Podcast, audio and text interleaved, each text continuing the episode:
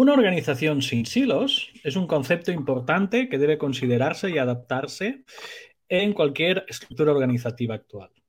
Esta política fomenta la colaboración entre departamentos o equipos, rompiendo así las barreras del intercambio de información y la comunicación que a menudo ocurren en organizaciones más grandes.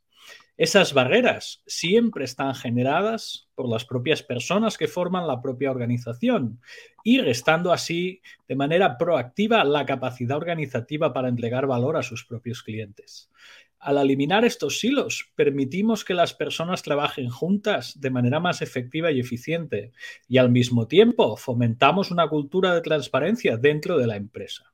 En cualquier lugar, cuando no hay silos presentes en una organización cualquiera, se promueven las relaciones interdepartamentales, así como una mayor eficiencia al reducir la duplicación de esfuerzos entre diferentes equipos o departamentos, que pueden estar trabajando en proyectos similares o hasta en las mismas cadenas de valor pero sin comunicarse entre sí debido a la falta de confianza o comprensión. Cuando todos están en la misma página, pueden compartir ideas libremente, lo que conduce a tiempos de resolución y problemas más rápidos, así como a una mejor gestión del tiempo, tratando de descubrir lo que ya otros han hecho antes que ellos. Además de tener canales extras de comunicación, entre todas las divisiones, se garantiza también que la información fluya más rápidamente en toda la organización, sin demoras causadas por la burocracia o los cuellos de botella de ciertas personas, que impiden que se avance a un ritmo más rápido como debería ser en el entorno ah, competitivo actual que tenemos hoy en muchas organizaciones.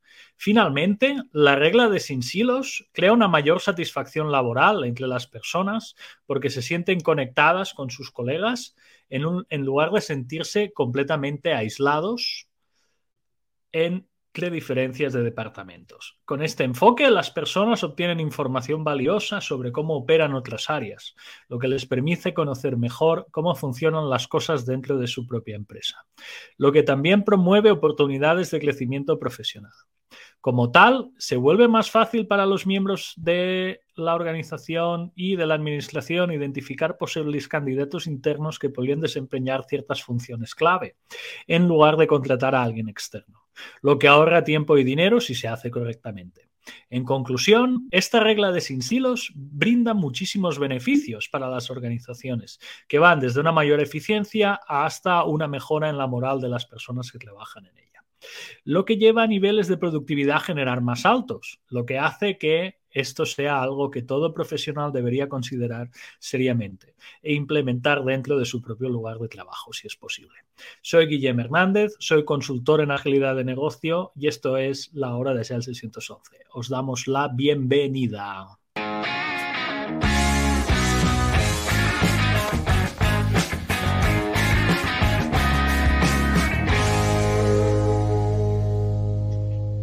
Wisconsin, ya estamos. Buenos días. ¿Cómo estás, Guilen? Ya lo esperaba de, cada viernes, Ulises. Ya espero este momento del Hello, Wisconsin.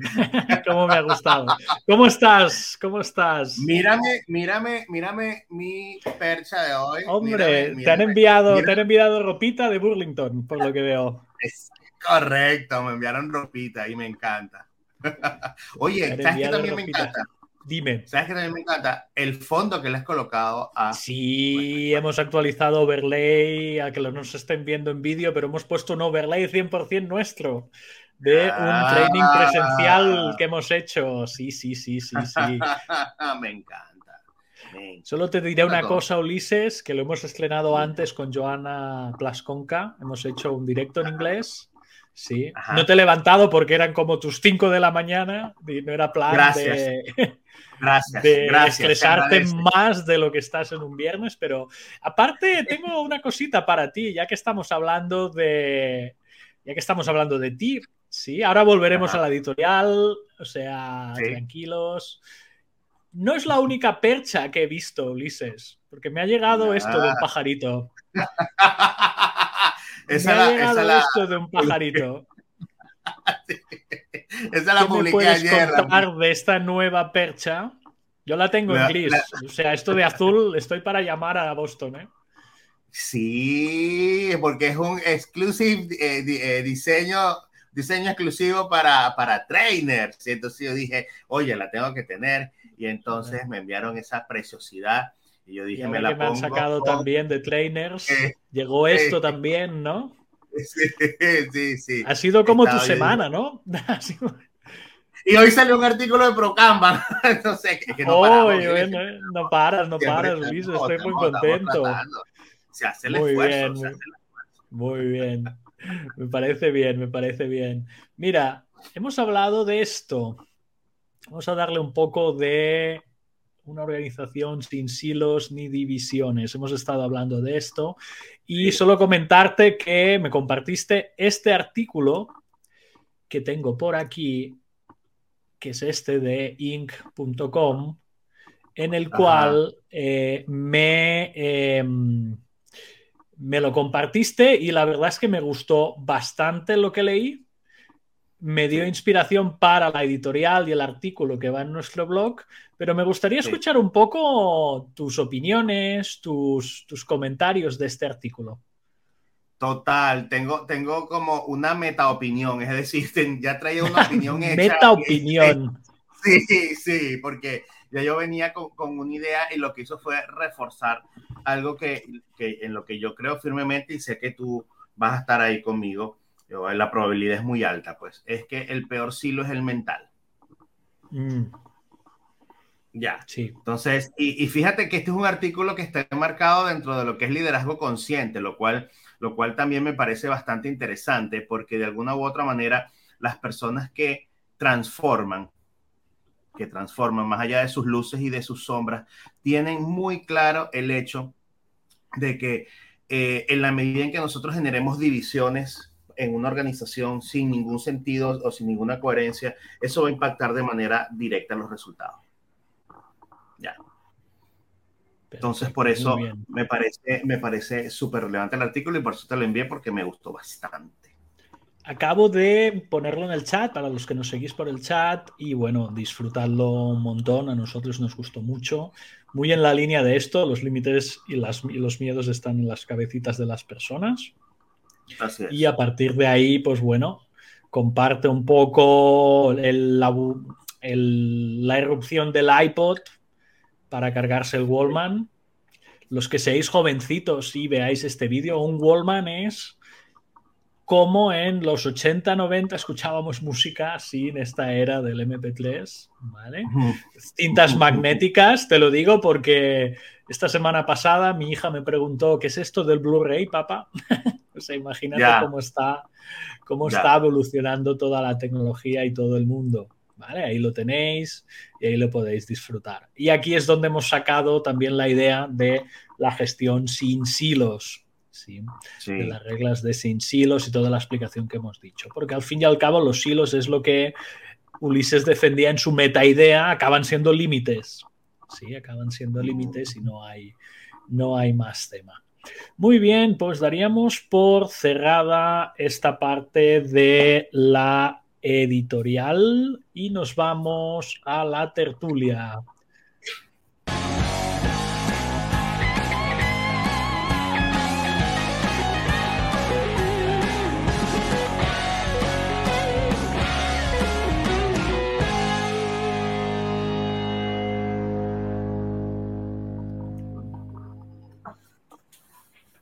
Acuerdo. Aquí te traigo una cosa nueva para tertulia. Cuéntame de este libro, Practical Product Management for Product Commerce. Extraordinario, extraordinario, sin desperdicio, sin desperdicio. Me falta, no sé, te miento si te digo que me falta el 20%, una cosa así, para terminarlo ya. Falta mucho menos el 20%. Vale, no está pareciendo? Me encantó, me encantó. Me parece un libro extremadamente bien hecho. Da respuestas digamos, dar, acerca mucho lo que era una discusión que tú y yo teníamos hace ya bastante tiempo sobre el PCPO 1 y el PCPO 2, que eh, en términos de formación, que, que, de alguna manera brinda muchos ejercicios, establece una estructura bien coherente de, de, formación, los temas de verdad, no, no, insisto. Claro, lo que pasa es que yo también tengo un sesgo, tengo doble sesgo, primero porque yo... a ver, a ver a Chris Lucasen yo lo sigo hace bastante tiempo Este, Y quiero que sepas que cuando fui a, hacer mi cuando fui a hacer mi peer review, él fue uno de los que me hizo la peer review. Para que sepas. Bueno, pues eso es nivel, Ulises. Un gentleman. Yo estuve con él esta semana en una reunión de Scrum.org en la cual no puedo desvelar más información. Está bien. Me parece se, verá, se verá en las próximas semanas cómo, cómo evolucionan. Ya lo veremos, ya lo veremos. Ahí no podemos. Aparte, tiene el libro del Product Samurai también, ¿no? Sí, sí, sí, no, bueno, tiene cualquier cantidad de contenido, cualquier cantidad de contenido. Ellos, eh, yo no recuerdo, corrígeme, Guillermo, pero ellos son los maximizers. Es decir, los. value maximizers. Ah, los value maximizers, exacto. Entonces. los dos, eh, los dos que han hecho el libro. Bueno, no tiene. Y son las personas, las personas que están detrás del, del curso del PSP Advance.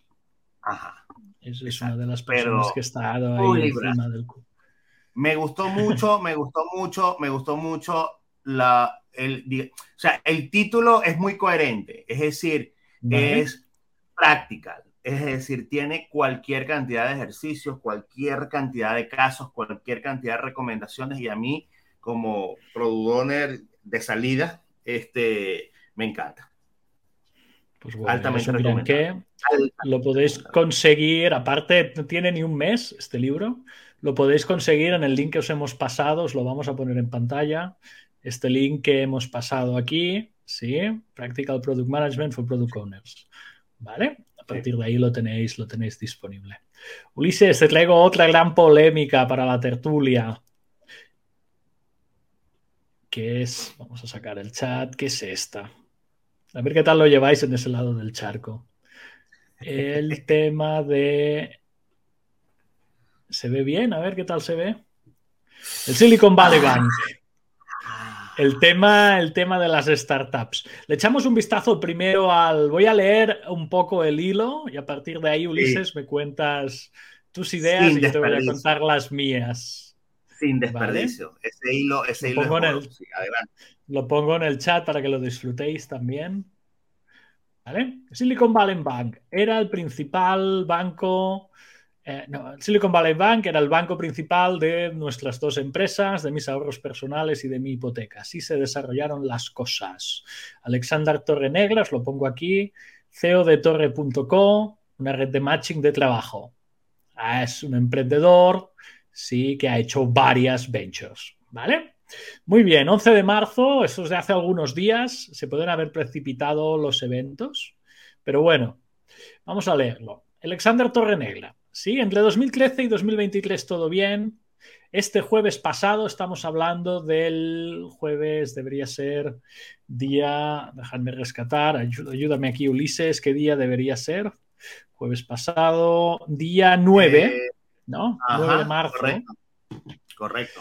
Eh, a las 9 a.m. en un chat con más de 200 fundadores de empresas tecnológicas, la mayoría del área, del Bay Area de, de California, empiezan a surgir preguntas sobre el Silicon Valley Bank. Preguntas. ¿Vale? A las 10 a.m. algunos sugieren sacar el dinero del Silicon Valley Bank por seguridad. No hay inconvenientes. 10.50 de ese mismo día. Leo los mensajes, cancelo la reunión que tenía, pido a mi esposa Tania que transfiera todo nuestro dinero personal a otros bancos. Llamo a mis equipos, les pido que hagan lo mismo. Uno está en el dentista, tiene que interrumpir el procedimiento y correr a casa. Yo no sé cómo son los dentistas en Panamá, Ulises, pero haciendo, no es tan inmediato. ¿Vale? de eso podemos estar de acuerdo, ¿no? Vale, seguimos. A ver, pobre tío, ni al dentista tranquilo, que le estaban fundiendo los ahorros, pobre chaval. Vale, 11 y 10 AM. No podemos sacar el dinero de ninguna de las cuentas para nuestros ahorros personales. No tenemos otras cuentas bancarias fácilmente disponibles. Para una de las empresas, los permisos no están configurados para permitir sacar esa suma de dinero. ¿Vale? Solo podemos sacar la mitad del dinero. Lo transferimos a Emeritlate ya que no disponemos de ninguna otra cuenta bancaria. Para la segunda empresa, las credenciales bancarias habían sido cambiadas. No puedo acceder. Vale, hasta aquí Ulises, una historia de drama de acceso bancario. No puede ni hacer transferencias. 11 y cuarto. Tania, la mujer, ¿sí? se pone en contacto con otro banco con el que ya estábamos en conversaciones, UBS. O Union Bank of Switzerland, os lo digo yo, un banco suizo, ¿sí? en el cual yo trabajé en el pasado y te aseguro de que no tengo muy buen recuerdo. ¿Vale? Ya, ok. Seguimos. Pido Solo que para una cuenta bancaria pronto. A ver, mira que hay bancos en el mundo y tomas VS, mm, que son el mal hecho banco, ahí lo dejo. ¿sí? O sea, hay bancos más éticos que VS. Pero bueno, no estamos hablando de VS, estamos hablando de un tema del Silicon Valley Bank. ¿Vale? 11 y 20 AM. Cambio los permisos para la primera empresa. Solicitamos una transferencia de Meritrade por el dinero restante de esa empresa. Tenemos que esperar a que salgan las transferencias. ¿Vale? 11 y 25. Después de una larga espera, consigo hablar con un agente del Silicon Valley Bank. Me restablecen las credenciales para la segunda compañía. Como a las 12, esta, esta me encanta, Ulises, que todos mis chats con fundadores de empresas tecnológicas de Estados Unidos se encienden con lo que está pasando. Obviamente tenemos una fuga de bancos. Es surrealista. ¿Sí? Yo no te digo qué chats de WhatsApp tengo, pero me gusta mucho tener un grupo de fundadores de empresas tecnológicas. Sí, a mí también me gustaría estar en ese grupo. Me gusta el concepto, ¿eh? No sé, yo tengo los amigos de fútbol, sí, los del deporte, los de las series, ¿vale? Para que no, estás hablando de cualquier emprendedor, ¿oíste? Exacto, no, no, que estamos hablando de un tío que tiene un hilo en Twitter, ¿eh? 12.30 AM. Solicitamos dos transferencias para todo el dinero de la segunda empresa a Mercury. Mercury diría que es otro banco. ¿Vale? Mm. Las transferencias de Ameritrade están hechas. La primera compañía está a salvo. Bien, la hemos salvado 12 y 38 de esa mañana. Bien, aquí, allá el 611 y la hora se, se congratula. Firmamos decenas de documentos sin leerlos y complementamos la apertura de una cuenta bancaria personal en VS. Le acabas de dar tu alma al diablo. Una y media. Silicon Valley Bank es un banco sólido. A ver, punto. Si tú y todos los de tu chat de emprendedores están sacando el dinero, sólido no creo que sea la palabra. Ahí lo dejo, ¿vale? Conozco a su director.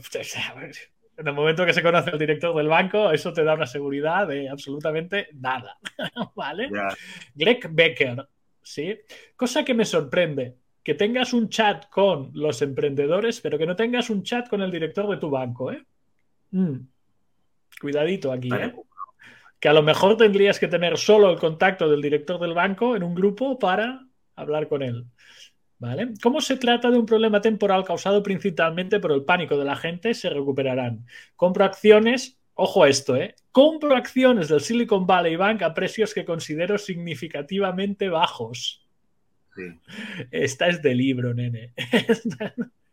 o sea, el Silicon Valley Bank se está hundiendo y tú vas y compras acciones, ¿vale? 2 y 9, una de las transferencias a la otra empresa se realiza.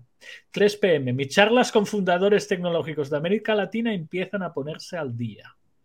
4 y 5, el Silicon Valley Bank nos llama, nos dice que nuestros ahorros se transferirán el mismo día como habíamos solicitado. Sí. 4 y 10, nos subimos al avión para regresar a San Francisco. Eh, una y 50 de la noche aterrizamos, nos enteramos de que la segunda transferencia aún no se ha procesado, peor aún la transferencia para sacarnos los ahorros personales del Silicon Valley Bank sigue en espera. O sea, ahí estamos aún en un marrón. Dos de la mañana nos vamos a la cama. Esto hacemos paréntesis, ya el 211 y se a dormir a las 2 de la mañana, no es para ponerlo en Twitter, es la normalidad. ¿Vale? Bueno, pero, Viernes... oye, pero no se agradecido que te está dando... punto, me fui a dormir a esta hora. ¿vale? Claro.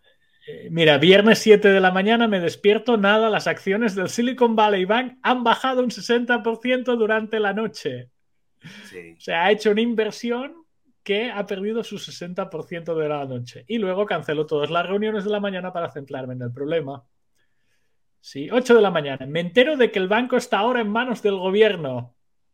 Las acciones que compré el día anterior probablemente ya no valgan nada. Cometí un error. Bueno, está muy bien la autocrítica. 9 de la mañana organizo una reunión con mi equipo, explico lo que está pasando, respondo a preguntas. Todo el día. Aquí ya es todo el día. Esperar y hacer frente a la ansiedad, ayudar a otros empresarios, compartir lo que sabemos, responder a las preguntas de inversionistas. Ya somos inversionistas de su propia startup. 4 de la tarde me doy cuenta de que el dinero para la que la empresa que transferí está pendiente está salvo. Estará disponible a partir del lunes. Desafortunadamente, para nuestros ahorros personales, solo una parte está salvo. Es posible que recuperemos la mayor parte del dinero, el porcentaje, sin embargo, sigue sin estar claro. Puede tomar años.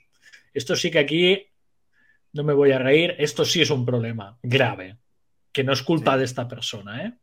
Es un problema eh, llevado del banco. Sí. 5 de la tarde juego con los niños, me ayudan a olvidarme el mundo. Por la noche, reflexionar que he hecho mal, son lo bastante bueno para hacer lo que hago. Abrazo a Tania. A ver, también, paréntesis, no es culpa del chaval. si se le ha hundido el banco, es culpa del banco, ¿vale? Lo que pasa es que se los ha llevado por delante, pobres, ¿vale? El sábado, darse cuenta de que no hay nada de más valor centrándose, darse cuenta que no hay nada de valor centrándose en el tema. Es una externalidad. No deberíamos invertir demasiado tiempo pensando en eso o intentando predecir los mercados. Es hora de volver a lo que podemos controlar, la ejecución de nuestras empresas. Seguir empujando hacia adelante, persistir, persistir, persistir. ¿Vale? Solo voy a leer el comentario del libertario emprendedor te recomiendo ahorrar en activos indexados y te ahorrarás muchos dolores de cabeza con esos máximos. Mucho éxito, que esto es solo un bache. Me gustaría escucharte, Ulises. Esto es una historia, he querido traer esta historia del Silicon Valley Bank, particular de esta persona, que la leí en, el momento que salió, y me gustaría que me comentaras cómo lo ves, cómo te está afectando, si te afecta esto del Silicon Valley Bank. No, no, porque definitivamente no, no, pertenezco, no pertenezco a esa liga de, de superemprendedores tecnológicos pero, pero sí, sí, yo creo que, que, todavía se están dilucidando un montón de cosas. Es decir, debemos recordar que, primero, yo, yo ojo, estoy elucubrando, puede ser que esté súper equivocado, pero primero podemos esperar un impacto importante en todo lo que tiene que ver con, con innovación y financiamiento de, de, de, productos y servicios, porque recuérdate que este banco era prácticamente especializado, la gran, la, más de la mitad de su cartera estaba, era para empresas de tecnológicas con uso, con uso de capital de riesgo. Entonces, por eso fíjate que él, está narrando constantemente su conversación con otras empresas que son, me imagino, similares de, la rama y que se están viendo afectadas. Y, estaba leyendo hasta ayer anoche, estaba leyendo que eh, se, agruparon prácticamente 11 bancos adicionales para tratar de salvar otro que estaba. en, esa, sensación.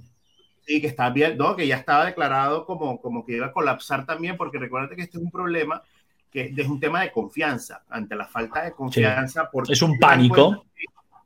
Claro, porque, porque el banco entra en crisis, más allá de que, bueno, había, había hecho una gran compra de bonos del tesoro y, y, cambiaron las tasas, entonces eso hizo que generaran una pérdida. Es un tema de confianza, que además es la base de prácticamente todas las relaciones. Entonces el cliente pierde confianza, retira su dinero y el banco no tiene necesariamente todo el capital disponible para habilitarlo, ¿no? Y pero esto genera un efecto en otros, en otras empresas. En otros bancos. Claro, por supuesto, por supuesto. Yo el miedo que tengo es que eh, esto corte, o sea, mucho gasto de formación de las que tenemos en, en bancos. O sea, que tengan ese miedo de decir, nos volvemos ultra conservadores y no vamos a invertir. Y no solo nosotros, ¿eh? que somos una empresa muy pequeña de formación, sino imagínate esto a nivel grande, ¿no?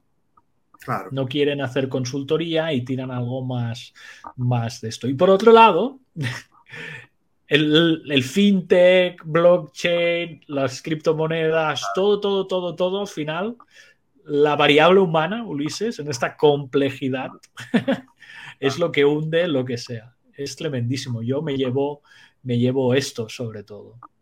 Es decir, a ver cómo esto afecta. Y es una organización que iba a hacer 40 años, o sea, no es un banco de aficionados. Esta es otra cosa que me sorprende.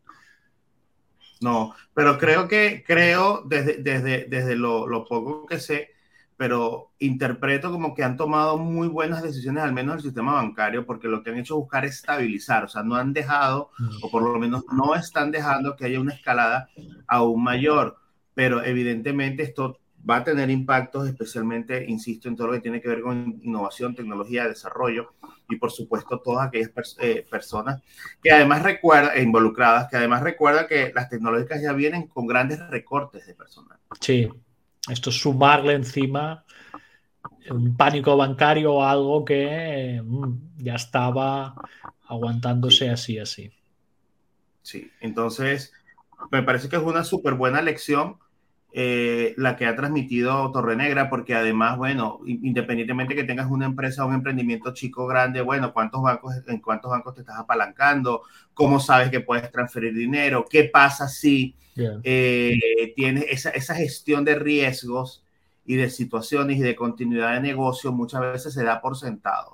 O sea, fíjate que aún así que estamos hablando de empresas tecnológicamente muy potentes, eh, tienen fallos, porque mira, como eso que no puedo transferir el dinero, o, me hace falta una cuenta, o todo en un mismo sitio.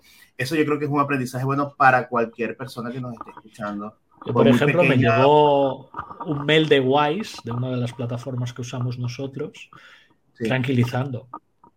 Mm, claro, y es un banco que tiene sede en Nueva York, que tiene sede en Londres, que tiene sede en Dubái, en el que trabajamos habitualmente, el 20 de cambio de monedas. Pues claro, cualquier banco a día de hoy, ese mail te lo ha enviado ya. Claro. En el sentido de decir, oye, no te pongas excesivamente nervioso, porque aquí se está, se está liando guapa, ¿sabes? Claro. Muy bien, Ulises. Pues ya dejamos la tertulia aquí, porque hoy va a ser esta versión reducida y vamos ya hacia el cierre. Venga.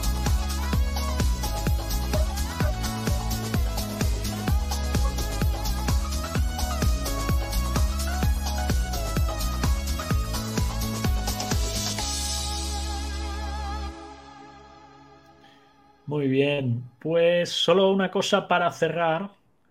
Os pongo el link del próximo curso confirmado de Professional Scrum Master 2, ¿sí? Scrum Master avanzado, os lo pongo en el chat también, que ya os digo, lo vamos a dar el fin de semana que viene. ¿Qué es este curso? Básicamente es un curso donde los Scrum Masters profesionales van a seguir van a seguir su camino y van a seguir creciendo como Scrum Masters que son. Ahí lo tenéis. Ulises, ¿qué dirías del PSM2? Oh, es una súper buena experiencia, es una súper buena experiencia. E, es, un, es una formación, digamos que es bien, no sé si decir diferente, pero es que es, un mood distinto digamos, por quienes lo crearon, por todo el tema de, del uso y manejo de las conversaciones. Es una experiencia muy agradable, de verdad. De verdad que es un curso muy bueno, muy recomendable. Perfecto, pues ahí os dejo con ese curso súper recomendable de Ulises. Deciros que ya vamos a ir cerrando. Hemos estado en directo en Twitch, YouTube y LinkedIn Events. En un futuro cercano, muy cercano, vamos a estar en flamante diferido en Spotify, Apple Podcast y Google Podcast que de ahí cada vez crecemos más de oyentes, Ulises. Esto cada vez está, está más interesante. Y también dinos un número, dinos un número, dinos un número. mira, cada episodio entre 90 a 120 personas nos escuchan. Para que te hagas una idea. Ah, para que te hagas una idea, ¿vale? Te recomendamos también en la descripción de cada una de las plataformas, dejaremos que te suscribas a la newsletter y esto ha sido todo por esta semana. Hemos estado en un timebox de media hora, no de una hora esta vez, para temas profesionales de los dos. Y últimas palabras de Ulises, yo diré el cierre. Que la fuerza y la agilidad los acompañe siempre. Cuídense mucho. Muy bien, sean felices, no olviden los principios y los valores y hasta el próximo episodio. No es esta, es esta, perdón. Ah. Amigo. Ahora sí. Ahora sí. Venga, nos vemos. Adiós.